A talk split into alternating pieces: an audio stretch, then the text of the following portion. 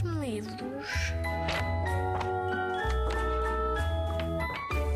Olá, eu sou Rosabela Afonso. Já fui pequenina como tu, cresci, estudei, depois comecei a trabalhar, casei, tive filhos, já tenho netos, uh, trabalhei na RTP muitos anos, sempre gostei muito de escrever.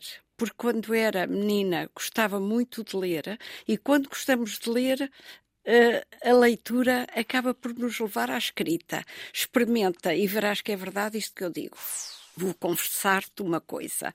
Os meus amigos, os meus companheiros de brincadeiras, de, de, sonhos, de ilusões, eram os personagens dos livros que eu lia. Habitua-te a ler e vais ver como viajas, tens novos amigos, novos temas de conversa, novas perguntas. E quanto mais sabemos, mais queremos saber. Vou ler o livro O Visionário. O Visionário é a história do Elias e do Tobias. Ao longe, ouviu-se um rugido, abafado pela distância. Ouviu-se claramente. Fora um rugido e quase de certeza de leoa. Intenso, durido e, de novo, aquele silêncio tão profundo, tão estranho, tão raro naquela planície da zona centro daquele belo país africano, Moçambique.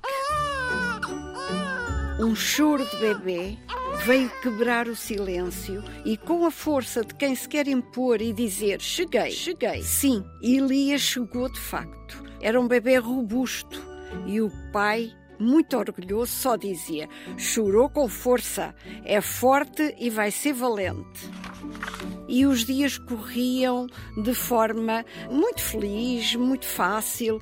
O, Elias, entretanto, ganhou um amigo, o Tobias, o tal leãozinho que nasceu no mesmo dia e hora, e os padrinhos ofereceram-lhe, porque a mãe morreu, tinha que ser amamentado com um biberon e os pais e os padrinhos do Elias, que eram muito amigos, uh, resolveram oferecer o leãozinho, o Tobias, ao Elias. Dormiam juntos, brincavam juntos, corriam juntos, eram felizes. Até que um dia o Elias teve que, com a ajuda do pai, entregar o Tobias, o leão, numa quinta, porque o Elias precisava de ir estudar. O Elias foi para a missão e na missão descobriram que ele estava com problemas de visão. O problema grave é que não havia nem hospital, nem posto médico, nem médicos por perto. E levaram Elias para Maputo, para a cidade grande, para a capital, e aí ele foi visto no hospital.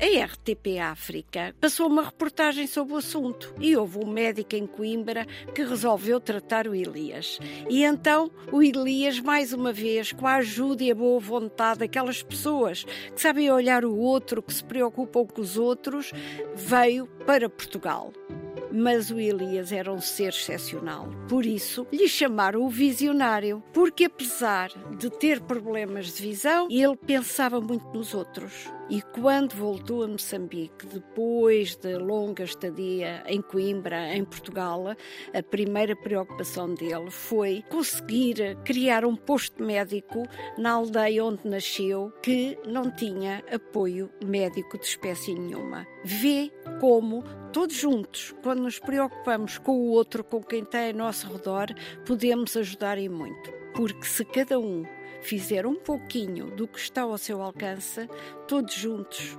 tornamos o mundo fantástico e feliz. Concordas comigo?